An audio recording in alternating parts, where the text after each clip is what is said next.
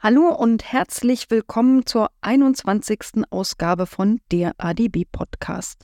Ich bin Anke Domscheit-Berg, digitalpolitische Sprecherin der Linksfraktion im Bundestag und berichte euch mal wieder aus dem digitalen Maschinenraum des Bundestages, nämlich dem Digitalausschuss. Vielleicht wird heute ein bisschen kürzer, wir werden mal gucken. Nämlich es geht einerseits um den Bericht des Untersuchungsausschusses im Europäischen Parlament zur Pegasus Spyware das gibt es ja auch in der Mediathek vollständig anzugucken, weil ich die Öffentlichkeit dafür erfolgreich beantragt hatte.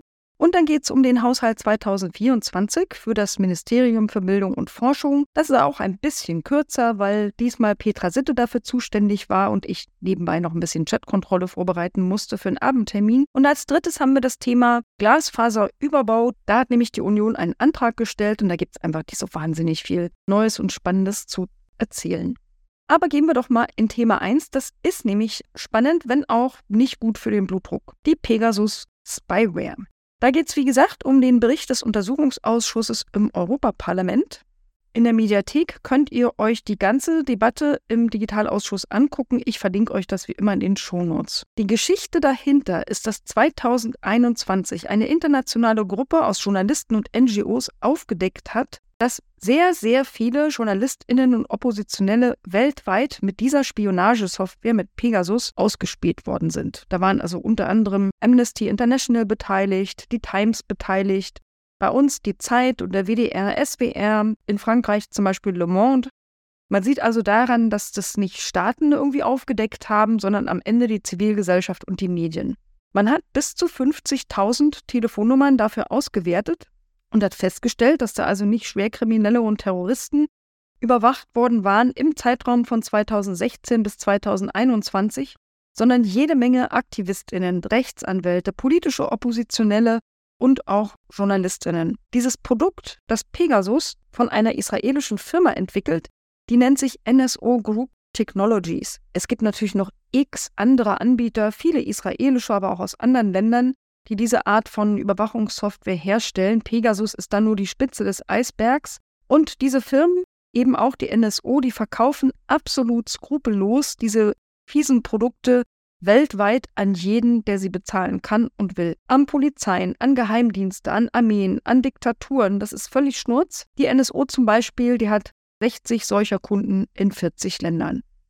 Wahrscheinlich ist Pegasus die mächtigste Spionagewaffe der Welt. Damit kann man unbemerkt iPhones und Android-Smartphones infizieren. Man kann sämtliche Daten auf dem Gerät abfangen also auch verschlüsselte Chats, ja, kein Schutz mehr durch Verschlüsselung. Man kann auch heimlich Aufnahmen anfertigen. Man kann also das Mikro anschalten, man kann die Kamera anschalten und einfach Leute rund um die Uhr damit beobachten. Die Infektion mit dieser quasi Schadsoftware, das ist ja nichts anderes als das, äh, die ist auf verschiedenen Wegen möglich, darunter aber auch ein sogenannte Zero-Click-Exploits. Und Zero-Click-Exploits heißt genau das, wonach es klingt. Man muss auf gar nichts mehr klicken und wird trotzdem infiziert. Also natürlich soll man nicht auf irgendwelche komischen Links krieg, äh, klicken, die man da so per SMS geschickt kriegt. Aber in dem Fall braucht man es nicht mal. Und da vielleicht mal aus dem Nähkästchen geplaudert. Ich hatte selbst mal den Verdacht, Pegasus auf dem Handy zu haben.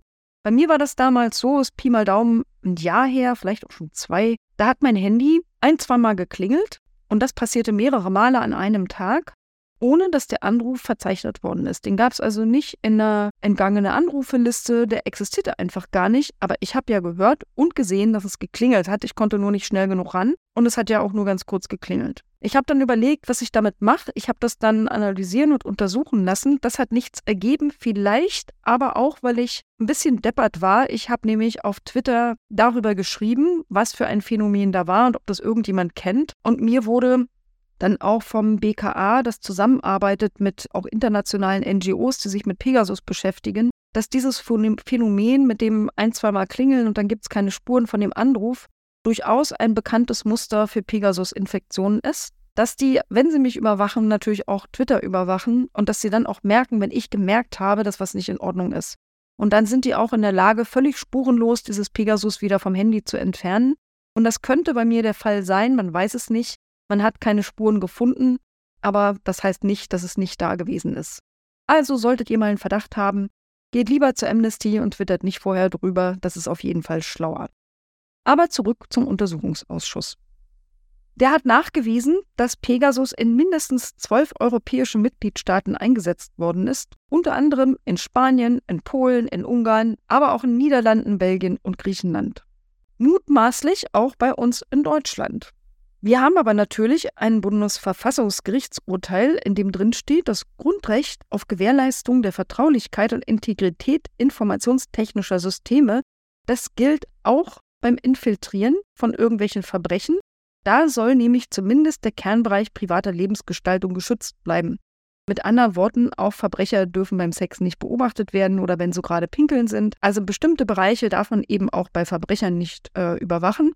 Und das, ja, Pegasus überwacht halt alles und immer. Also, wie will man das differenzieren? Deswegen gab es und gibt das Gerücht, dass Deutschland eine sogenannte deutsche Variante äh, sich gekauft haben soll von der NSO-Gruppe, die irgendwie rechtskonform sein soll. Ja, dreimal gelacht. Niemand kann sich vorstellen, wie das funktionieren soll, aber man kann es ja auch nicht wirklich überprüfen.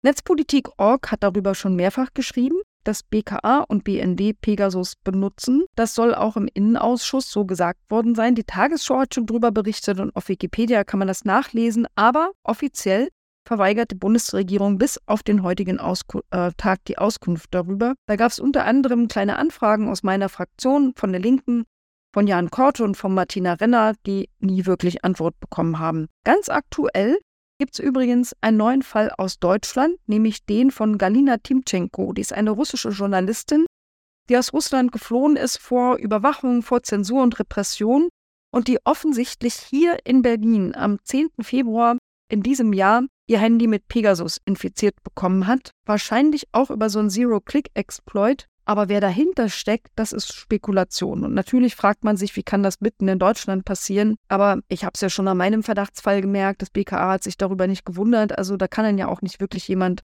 davor schützen, wenn einen irgendwelche Leute damit infizieren. Das müssen ja nicht nur deutsche Geheimdienste sein. Aber zurück zum Untersuchungsausschuss. Da gab es im Europäischen Parlament einen Abschlussbericht im Mai 2023. Im Juni 2023 wurde der mit großer Mehrheit verabschiedet und hat ganz einhellig den illegalen Einsatz derartiger Spyware verurteilt.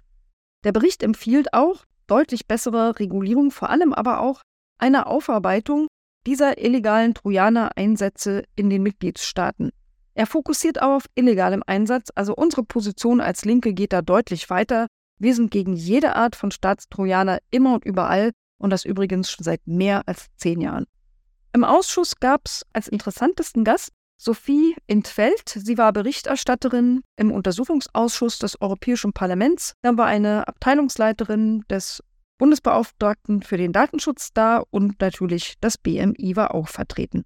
In ihrer Einführung hat Sophie Intfeld sehr scharf die Europäische Kommission, aber eigentlich alle Mitgliedstaaten kritisiert. Sie sagt, seit vier Monaten ist jetzt dieser Abschlussbericht öffentlich und von keiner einzigen der genannten Seite gab es irgendeine Reaktion. Es sei eine extreme Verletzung europäischer Werte und schlicht völlig unvereinbar mit rechtsstaatlichen Grundprinzipien. Und sie hat auch davon erzählt, dass NSO wegen Pegasus in den USA sogar geblacklistet worden ist und zwar mit der Begründung, es sei ein Risiko für die nationale Sicherheit der USA. Muss man sich mal reinziehen. Und in Europa wird das Zeug einfach benutzt und wahrscheinlich auch in Deutschland. Die machen also irgendwie Umsatz mit Steuergeld. Wir sehen da möglicherweise kein nationales Risiko. Seit dieser Berichtsveröffentlichung, so hat Feld weiter ausgeführt, sind sogar etliche weitere Fälle bekannt geworden. Fast jede Woche gäbe es da neue. Also nicht bloß diese russische Journalistin bei uns in Deutschland.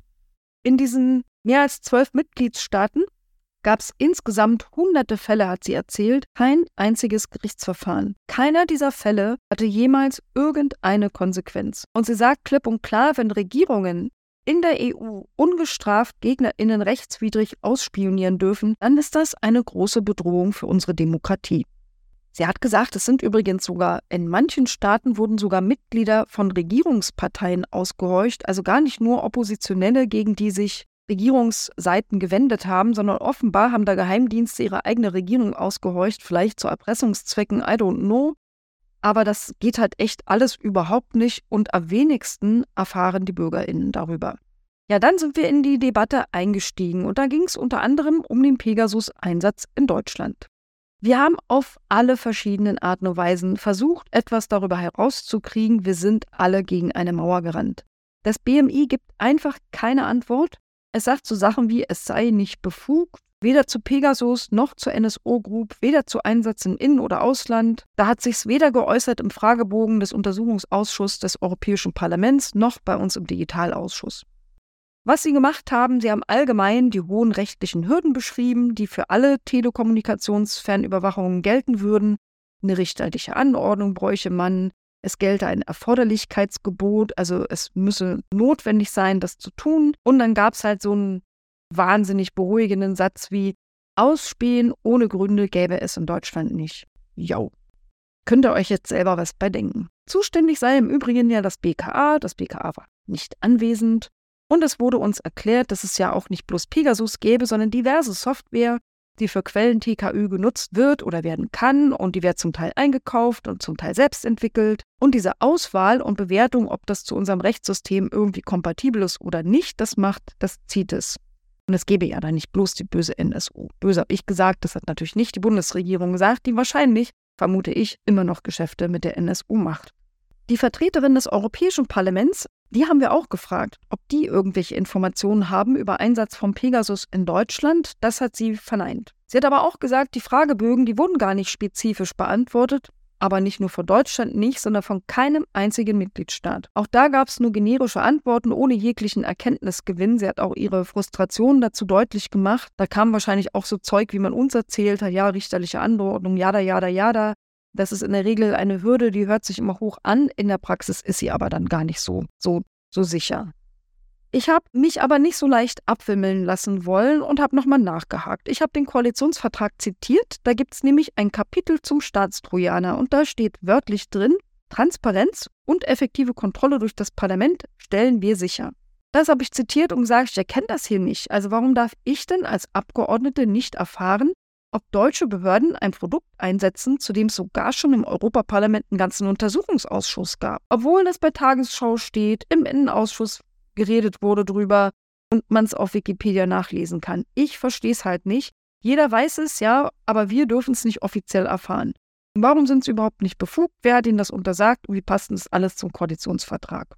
Die Antwort des Staatssekretärs Saathoff war, für generalisierte Infos gäbe es ja auch geeignete Gremien, zum Beispiel das Parlamentarische Kontrollgremium, will aber gar keine generalisierten Infos und ich bin ja auch nicht das Parlamentarische Kontrollgremium und davon stand ja auch nichts im Koalitionsvertrag, da stand das Parlament und ich gehöre zum Parlament. Ich habe also nochmal nachgefragt, warum nicht wir? Was genau ist dafür der Grund? Und dann kommt sowas Lapidares wie, das hat mit Einsatzfähigkeit zu tun. Ja, wieso denn eigentlich? Und dann meint er noch, ja, hier sei ja jetzt auch eine öffentliche Sitzung und wir fabulieren ja nur, was in einer gegebenenfalls eingestuften Sitzung erzählbar wäre oder nicht, woraufhin ich ihn gebeten habe, uns das wenigstens schriftlich zur Verfügung zu stellen. Das kann man dann in der Geheimschutzstelle hinterlegen, da darf man dann nichts zu schreiben reinnehmen und kein Handy und kann die Sachen halt nur da angucken, aber dann könnte man es wenigstens sehen. Dann gab es kein Ja, sondern nur die Aussage, das wird geprüft und er müsste dann aber nochmal die genauen Fragen hören. Ich habe ihm die nochmal gesagt haben eine deutsche Behörde irgendwann Pegasus erworben, wurde es irgendwann eingesetzt, von NSO gekauft oder über eine Drittfirma, so hat es Polen zum Beispiel gemacht. Gab es irgendwelche Konsequenzen für die Geschäftsbeziehungen zur NSO, nachdem die USA die Firma auf die Sanktionsliste gesetzt hat? Oder hatte es irgendwelche Folgen für die Beziehungen zwischen der Bundesregierung und ihren Behörden mit den US-Diensten? Möglicherweise. Also alles das wird geprüft. Vielleicht kriege ich darauf eine Antwort. Ich habe da sehr wenig Hoffnung hat unter anderem damit zu tun, dass ja die kleinen Anfragen ähm, aus meiner Fraktion auch bis jetzt abschlägig beantwortet worden sind. Abschlägig im Sinne von, nö, wir sagen euch gar nichts. Ich habe auch gefragt, ob die Bundesregierung die Einschätzung der Berichterstatterin des Parlaments in Brüssel teilt, dass NSO eine Bedrohung der nationalen Sicherheit ist, so wie das ja auch die USA beschrieben hat. Da meinte der Staatssekretär aus dem Innenministerium, dass sich die Bundesregierung zu einzelnen Firmen und einzelnen Produkten generell nicht äußert. Das stimmt aber nicht, habe ich ihm auch gleich gesagt, denn zu Kaspersky gab es eine Äußerung einer Bundesbehörde, nämlich des BSI. Da gab es eine Warnung vor der ganzen Firma und all ihren Produkten. Ist also einfach mal nicht richtig. Da hieß es aber, er hatte gesagt, generell, also im Einzelfall könnte man es ja dann auch anders machen, der Fall sei aber nicht vergleichbar. Ja, ich meinte dann, das ist doch ein Einzelfall. Ich will jetzt für diesen Einzelfall das wissen und wenn er auch das nur eingestuft beantworten kann, dann soll er das bitte auch nachreichen. Ich habe keine Hoffnung, dass er das tun wird. Falls doch, erfahrt ihr das dann irgendwann. Ich dachte, vielleicht frage ich mal wen anders. Anwesend war ja auch eine Vertreterin des Bundesbeauftragten für den Datenschutz. Die habe ich also gefragt, habe gesagt, also irgendwo habe ich gelesen, ich glaube es war im Spiegel, dass der, das BSI umfangreiche Informationen zu Pegasus zur Prüfung erhalten hat. Und ich wollte wissen, hat der BFDI die auch erhalten? Und haben sich daraus vielleicht irgendwelche Empfehlungen für die Bundesregierung ergeben und wurden diese auch umgesetzt? Leider waren die Antworten halt auch nur so halb brauchbar. Also tatsächlich gibt es Paragraph 69 Absatz 1 im BKA-Gesetz. Das verpflichtet sogar den BFDI, TKÜ-Systeme alle zwei Jahre aus Pflichtgründen anzugucken. Das gibt ihnen die Pflicht, aber auch das Recht, das zu tun. Und sie haben dann Zugriff auf sämtliche notwendigen Unterlagen, aber auch das Ganze technisch selber zu überprüfen. Also nicht bloß Papier, sondern auch diese Dinge selber anzugucken und zu überprüfen, ob rechtliche Vorgaben da eingehalten sind. Da habe ich also nochmal nachgefragt, haben Sie sich auch Pegasus angeguckt? Leider keine erhoffte Antwort. Auch der BFDI unterliegt der Geheimhaltung und das sei eine Voraussetzung dafür, dass sie weiter umfassenden Zugang haben. Ich habe es trotzdem nochmal versucht und habe gesagt, haben Sie denn irgendwelche Empfehlungen für die Bundesregierung abgegeben und wurden die umgesetzt? Da gab es nur einen allgemeinen Verweis, nämlich auf grundsätzliche Empfehlungen zum Einsatz von Quellen TKÜ. Da hat der BFDI ein Positionspapier geschrieben. Sofern ich fündig werde, ich vermute mal, es ist veröffentlicht, verlinke ich euch das in den Shownotes. Da steht auf jeden Fall drin, dass alle TKÜ-Systeme prüf- und beherrschbar sein müssen, was immer das jetzt im Detail heißen möge, und dass die Systeme vor der Inbetriebnahme angeschaut werden müssen und dass die Behörden auch den BFDI beteiligen müssen. Das müssen sie aber eh, steht ja im BKA-Gesetz. Wir haben dann im nächsten darüber geredet, über diesen Fall Pegasus und Spyware-Einsatz in der EU generell. Also da ging es dann weniger um Deutschland, sondern mehr um das Gesamtthema EU. Ich fragte den Vertreter des BMI, warum dann das BKA, das mehrfach eingeladen worden ist zum Untersuchungsausschuss nach Brüssel, kein einziges Mal da aufgetaucht ist. Laut Netzpolitik wurden die dreimal eingeladen. Die lapidare Antwort, die Vizepräsidentin des BKA sei terminlich verhindert gewesen, aber man hätte ja diesen Fragebogen ausgefüllt, wie gesagt, nur total generisch. Ehrlich gesagt, dreimal eine Einladung in einen Untersuchungsausschuss eines Europaparlaments abzulehnen, ist nicht mehr und nicht weniger als eine Missachtung des Parlaments. Das kann mir niemand mehr mit terminlichen Konflikten erklären. Das ist vielleicht einmal so, aber nicht dreimal. Das BMI erklärte darüber hinaus, aber man hätte die Empfehlungen des Europaparlaments jetzt in Vorbereitung des Digitalausschusses ja auch geprüft. Und Deutschland würde schon sämtliches erfüllen, alle hohen Hürden seien ja schon da und man wartet mit einer eigenen Rückmeldung nach Brüssel erstmal auf die Stellungnahme der Europäischen Kommission. Die Europaparlamentarierin fand das nicht befriedigend. Sie sagt, es gab halt keinerlei Rückmeldung zum Bericht des Europaparlaments und zu den Empfehlungen auch nicht zur Aufarbeitung der illegalen Fälle von keinem einzigen Mitgliedstaat. Und dass die Mitgliedstaaten wahrscheinlich alle auf die Kommission warten, nur die Kommission aber vielleicht auf die Mitgliedstaaten und so geht es einfach nicht. Die haben auch eine eigene Meinung und die sollen sie auch äußern. Und sie wünscht sich im Übrigen einen deutlich besseren Schutz, der eben nicht nur in der Theorie, Stichwort gesetzlicher Rahmen, stattfinden darf, sondern auch in der Praxis stattfinden muss. Und da geht es eben darum, dass es Konsequenzen geben muss, wenn es Verstöße gibt. Und die gibt es halt hundertfach, mehrere hundertfach in Europa. Sie sagt, es ist total schwer, da auch eine vernünftige Beweisaufnahme zu machen. Und die Europäische Kommission hat offenbar genau null Interesse, irgendetwas für Betroffene zu tun. Dazu bräuchte es zum Beispiel ein unabhängiges europäisches Tech-Labor als Anlaufstelle für Betroffene. Bisher hängen sie davon ab, dass Amnesty ihnen hilft. Und so kann es ja nicht bleiben. Und sie war echt mega frustriert, wie das bisher so läuft. Dann ging es auch noch mal kurz um den Fall der russischen Exiljournalistin. Wir haben also gefragt, wusste das BMI da irgendwas? Waren die irgendwie beteiligt? Große Entrüstung, sowas würden sie niemals machen. Also das verhindern ja alle diese Hürden. Da gibt es keine Option, eine Journalistin zu überwachen. Sie hätten aber auch keinerlei Kenntnis da gehabt.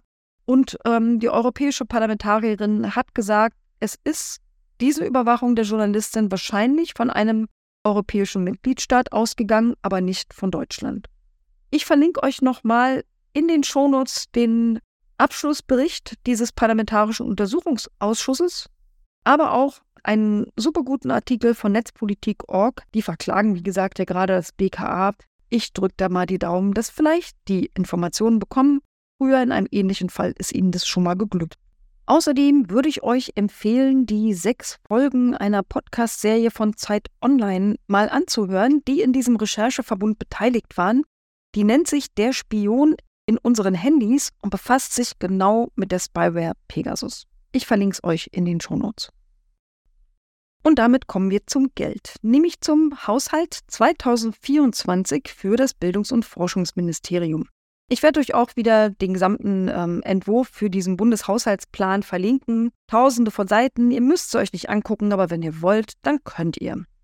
Der Haushalt des BMBF ist auch geschrumpft um 5% von 21,5 Milliarden auf 20,3 Milliarden. In dieser Gesamtsumme sind 1,25 Digitalmilliarden enthalten. Das ist, glaube ich, Pi mal Daumen gleich geblieben. Aber diese minus 5% auf den Gesamthaushalt bei Bildung und Forschung, die finde ich ehrlich gesagt auch schon ziemlich kacke. Denn da kommt ja zusätzlich noch die Inflation obendrauf. Und wenn man irgendwo nicht sparen kann, dann ist es bei sozialen Sachen und bei Bildung. Die Grundlage für diese 1,25 Milliarden erklärte uns der Staatssekretär des BMBF. Für die Ausgaben, das ist die Digitalstrategie, aber auch die neue Datenstrategie. Hier ein kleiner Einschub und ein bisschen Werbung. In dieser Woche gab es die neue Datenstrategie auch im Plenum. Ich habe dazu eine Rede gehalten und natürlich kriegt ihr die auch verlinkt. Kleiner Spoiler, diese Datenstrategie ist echt sehr, sehr übel blumiges Rumgelaber, nichts Konkretes, unverbindlich, unkonkret und übrigens, wir reden ja gerade über Haushalt, nirgendwo mit Ressourcen hinterlegt, also Haushaltsmitteln, aber das nur so als kleiner Nebenbei-Einschub. Ansonsten haben wir vom Staatssekretär nur Allgemeinplätze gehört, ja, Förderung der Zukunft, schwere Zeiten, trotzdem toller Haushalt, jada, jada, jada. Hm, in der Debatte sind wir dann aber schon ein bisschen konkreter geworden. Ein großer Schwerpunkt war das Thema künstliche Intelligenz. Nämlich der Haushaltstitel, der irgendwie KI hieß, der sah aus, als wäre er sehr stark gekürzt. Da wurde gefragt, ja, warum, wieso, weshalb, kann man noch nicht kürzen. Aber der Vertreter des BMBF stellte klar, nee, es gäbe halt jetzt auch viel KI in irgendwelchen anderen Titeln und insgesamt wäre das sogar eine Steigerung der Ausgaben für KI. Es wären nämlich inzwischen schon fast 500 Millionen Euro, das ist eine halbe Milliarde, also das ist echt viel Holz allein in diesem einen einzigen Ministerium. Und die Gesamtliste mit allen möglichen KI-Projekten, die reichte uns nach. Also das ist wirklich viel Holz. Nun ja. Aber vielleicht ist es ja auch gar nicht so viel Holz, weil da gab es nochmal Rückfragen, nämlich die nationale Forschungsdateninfrastruktur, bei der stand 2022 genau 0% KI-Anteil im Budget. 2024, also wofür gerade der Haushalt diskutiert wird, da stand plötzlich 100% KI-Anteil, als wäre die komplette nationale Forschungsdateninfrastruktur nur noch KI. Also es könnte sein, dass KI-Mittel da auch schön gerechnet werden. Diese 100%, die müssen einfach Quatsch sein. Das erklärte das BMBF aber damit, dass 2022 ja auch schon KI-Anteile in dieser Forschungsdateninfrastruktur gewesen seien. Die Null wäre also eigentlich falsch. Zu den 100% hat er nicht wirklich was gesagt, aber er meinte, selbst wenn man die Plattform komplett rausrechnen würde, bliebe es immer noch bei einer Steigerung der Mittel für KI. Eine Steigerung gibt es auch beim Thema Mikroelektronik und Supercomputing und ähm, Abgeordnete wollten wissen, ob das auch für KI-Infrastruktur gedacht ist. Ja, das ist wohl so. Vor allem gibt es einen Hochleistungsrechner, einen neuen in Jülich. Angekündigt wurde auch ein KI-Aktionsplan. Der soll zeitnah, vielleicht nächste Woche, vielleicht übernächste Woche auf jeden Fall bald veröffentlicht werden. Und der soll auch einiges beinhalten zur Infrastruktur und Kompetenzaufbau. Da bin ich natürlich mega gespannt. Und er soll, dieser KI-Aktionsplan, vor allem einen starken Anwendungsfokus haben. Da soll es vor allem gehen um Industrie 4.0, um Gesundheit, um Bildung. Es soll einen extra Schwerpunkt auf soziale Innovationen geben. Da bin ich noch mehr gespannt. Glaube ich aber erst, wenn ich es selber sehe. Ich weiß schon warum. Naja, so viel zu KI. Gibt ja noch äh, andere Hype-Themen, deswegen wurde auch gefragt, gibt es denn auch Blockchain-Projekte und wenn ja, welche und für wie viel Kohle? Das konnte man uns nicht sagen, gehört wieder zu dem berühmten, das reichen wir euch nach Themen. Es gibt nämlich über 28.000 geförderte Projekte, das ist schon echt mal viel. Die hätte er nicht alle im Kopf und ganz bestimmt wäre auch Blockchain dabei, könne sich aber nicht um eine größere Förderrichtlinie handeln, an die hätte er sich dann erinnert. Ein größerer Schwerpunkt als Blockchain war völlig zu Recht das Thema Bildung. Da ging es zum Beispiel um die inzwischen doch recht umstrittene Bildungsplattform. Da gab es eine Frage nach den Betriebs- und Betreibermodellen dieser Plattform. Das blieb auch offen und soll nachgereicht werden. meine Kollegin Petra Sitte, die hat dann auch nochmal gefragt, wie sieht es denn eigentlich aus mit einer konzeptionellen Weiterentwicklung? Und es hätte ja doch echt harsches Feedback aus der Zivilgesellschaft gegeben. Und ob das berücksichtigt wurde, zum Beispiel eine Studie von Wikimedia, und wie das eigentlich zu werten ist, dass die Begleitmaßnahmen, die bisher mit 50 Millionen Euro finanziert worden sind, dass die wegfallen sollen. Wie, wie soll denn das eigentlich funktionieren? Die 50 Millionen wurde erklärt, die sind jetzt einfach nur irgendwie in einen anderen Titel gewandert. Und ähm, man würde an der digitalen Vernetzungsinfrastruktur, so nennt man nämlich jetzt die Bildungsplattform, weil der Begriff sei irreführend, ähm, da würde man jetzt weiter dran arbeiten und vor allem sich konzentrieren auf die Kernkomponenten dieser sogenannten Vernetzungsinfrastruktur. Und das sind digitale Identitäten, das sei das Thema Ablage, digitale Nachweise, Schaufenster, keine Ahnung, was mit Schaufenster gemeint ist, und ein Datenraum. Es sei keine zweite Förderrichtlinie mehr geplant. Man rechnet vor allem mehr mit niedrigschwelligen Anschlussmöglichkeiten und für die bräuchte man keine Rollout-Unterstützung. Das heißt, diese 50 Millionen werden offenbar auch für ganz andere Dinge genutzt als ursprünglich. Was die Stakeholder-Beteiligung, also Zivilgesellschaft und so, angeht, die sind schon involviert, meinte er, und sollen aber noch viel intensiver einbezogen werden, wenn es einen Übergang gibt von der sogenannten Closed zur Open Beta Phase, also noch ist man Beta, und da soll der Dialog mit der Zivilgesellschaft verstärkt werden. Natürlich ging es auch zum Digitalpakt äh, Schule nochmal rund. Da gibt es ja ein Sondervermögen von ungefähr 4 Milliarden Euro Restmitteln. Dieses Sondervermögen soll aufgelöst werden. Das habe ich euch im letzten Podcast schon mal erzählt. Das wird nämlich aufgeteilt aufs BMDV, wo es Gelder für Breitband gibt, für Digitalpakt ans BMBF ausgeschüttet wird und ein paar Euros fallen auch noch fürs Landwirtschaftsministerium ab. Da wollte meine Kollegin Petra Sitte wissen, welche Ausgaben sieht denn das BMBF aus diesem Sondervermögen konkret vor? Das wurde nicht wirklich beantwortet. Also da gab es nur so Aussagen wie, ja, ja, da ist noch Geld übrig, das muss abfließen bis 2025, bei Länderkooperationen sogar erst bis 2026 und ja, es gäbe da auch noch offene Fragen, da sei man im Gespräch mit dem BMBF. Aber ich meine, die Frage war ja, welche Ausgaben sind da konkret vorgesehen? Ja, die fünf Minuten von Petra waren dann um. Die Frage blieb einfach offen.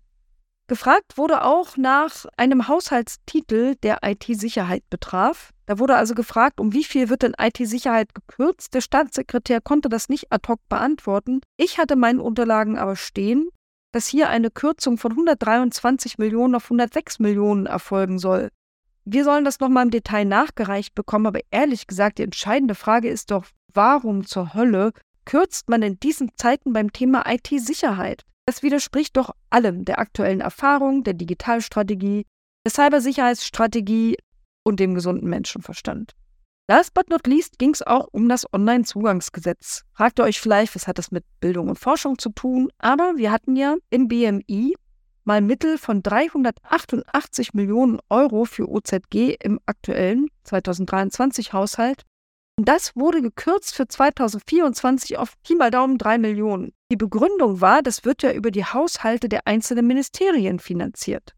Also auch im BMBF. Meine Kollegin Petra hat also gefragt, ja, sie hat zitiert, der Bundesrechnungshof hat bemängelt, dass überhaupt nicht ersichtlich ist, wo und wie viele Mittel für das Onlinezugangsgesetz im jeweiligen Haushalt veranschlagt sind, also auch im Haushalt des BMBF. Petras konkrete Frage also, welche OZG-Projekte werden denn jetzt über den BMBF-Haushalt finanziert? An welchen Titeln stehen die drin? Ja, sie sind total gut versteckt, man findet sie nicht. Und wie viel Geld ist das eigentlich? Erst meinte der Staatssekretär, die Mittel, die kommen ja überwiegend vom BMI.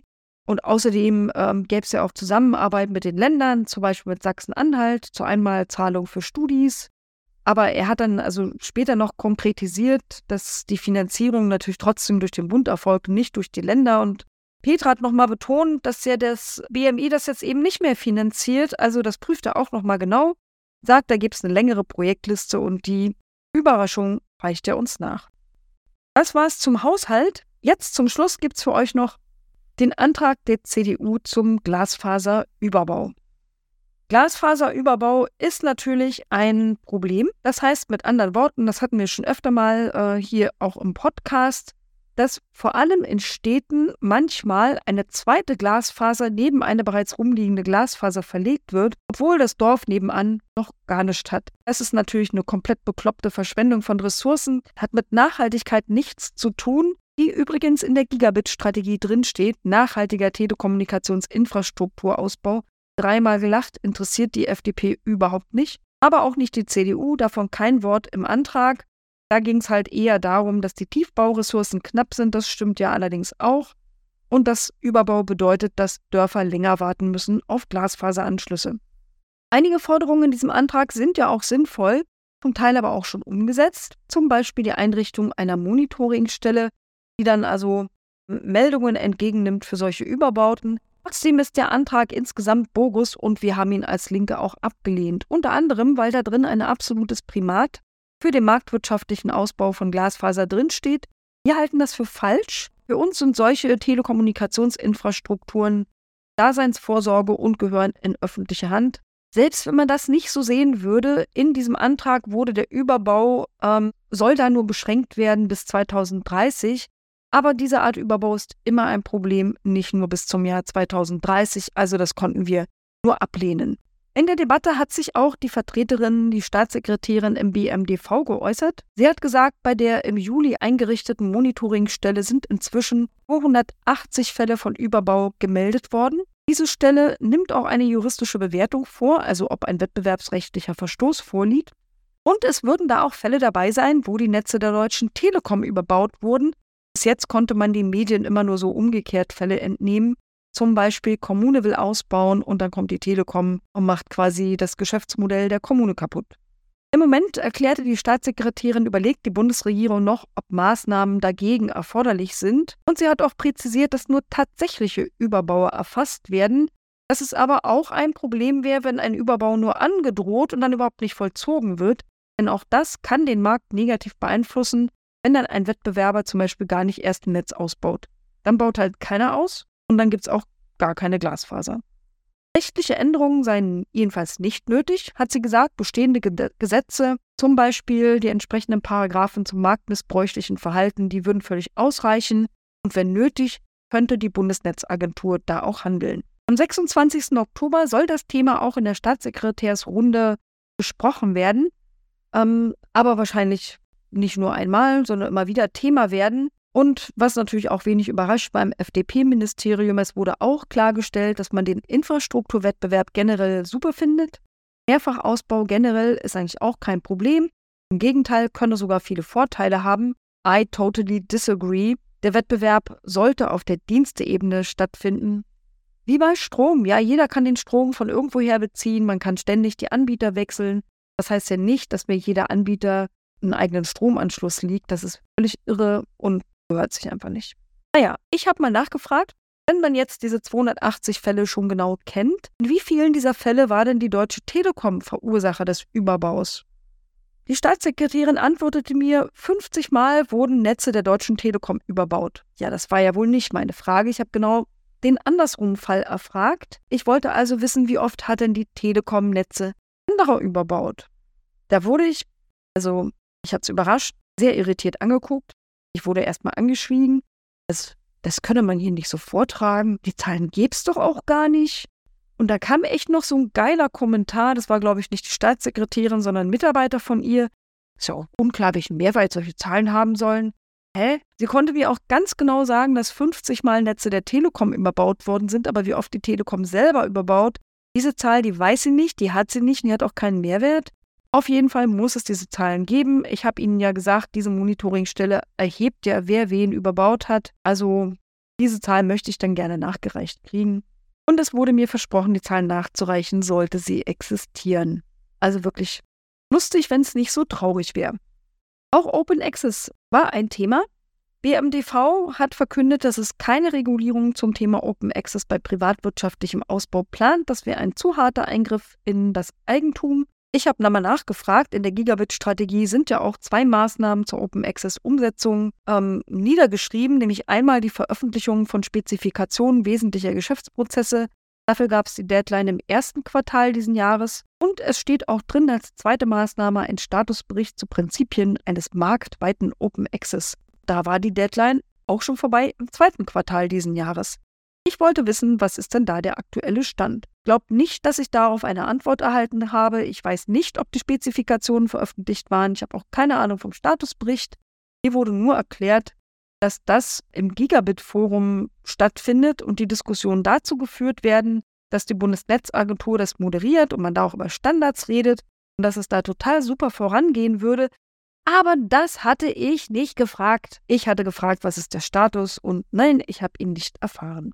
Was wir erfahren haben, ist, dass es bei den minder tiefen Verlegetechniken, also da, wo man nur so nicht so tiefe Schlitze in die Erde macht, um etwas billiger und schneller Glasfaser zu verlegen, dass es da Fortschritte gibt.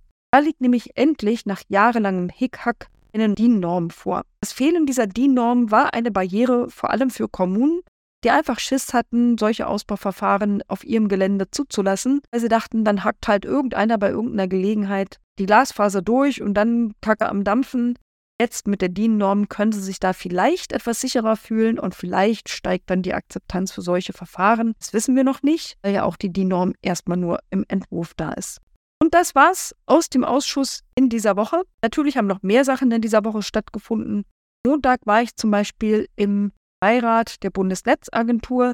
Da ging es um die Frequenzverlängerung, also Lizenzvergabe für bestimmte Frequenzen, die 2025 ansteht die Konditionen jetzt schon debattiert und entschieden werden. Es ging auch um die Auflagenerfüllung der Netzbetreiber für Auflagen früherer Frequenzversteigerungen, Funklöcher und solche Sachen, graue und weiße Flecken. Und dann gab es noch am Dienstag die IUK-Kommission mit mindestens 12 Themen zur IT im Bundestag. Über beides kann ich euch nichts berichten, weil das waren ja interne Meetings, aber sonst würde der Podcast auch zu lang und vielleicht sogar für euch ein bisschen öde werden. Damit komme ich zu meinen Abschlusshinweisen. Zuerst in eigener Sache. Am 27. September gab es eine Debatte, an der ich teilgenommen habe bei Wikimedia zur Chatkontrolle der EU, aber auch zur Position der Bundesregierung. Das Ganze wurde aufgezeichnet und so wie ich den Link dafür habe, findet ihr den in den Shownotes. Da findet ihr auch den Link zu meiner Rede zur neuen, wirklich schrecklichen Datenstrategie der Ampel. Super dummes Gelaber da drin, eierlegende Wollmilchsäue, aber sonst nichts Konkretes. Und dann reicht zum Schluss noch ein paar Termine für euch. Am Mittwoch, dem 18.10. um 14.30 Uhr gibt es eine öffentliche Anhörung zum Thema internationale Digitalpolitik. Wie ihr euch anmelden könnt, dafür findet ihr in den Shownotes verlinkt. Und am 11.10., auch ein Mittwoch um 12 Uhr, gibt es die öffentliche Anhörung zum Thema IP-Adressen rechtssicher speichern. Das geht natürlich gar nicht, aber das ist eine Anhörung auf Wunsch der CDU. Die meinen, dass sie damit Kinder vor sexualisierter Gewalt schützen können. Stimmt natürlich nicht. Ihr könnt aber den Sachverständigen zuhören, ihr euch dafür anmeldet, findet ihr unten verlinkt. Dann bleibt mir noch, euch eine schöne Zeit zu wünschen bis zur nächsten Sitzungswoche und dem nächsten ADB-Podcast. Teilt mir wie immer gern euer Feedback auf allen möglichen Kanälen mit dem Hashtag der ADB-Podcast und vergesst nicht, den Podcast zu abonnieren, falls ihr das noch nicht gemacht habt. Alles Gute und bis zum nächsten Mal.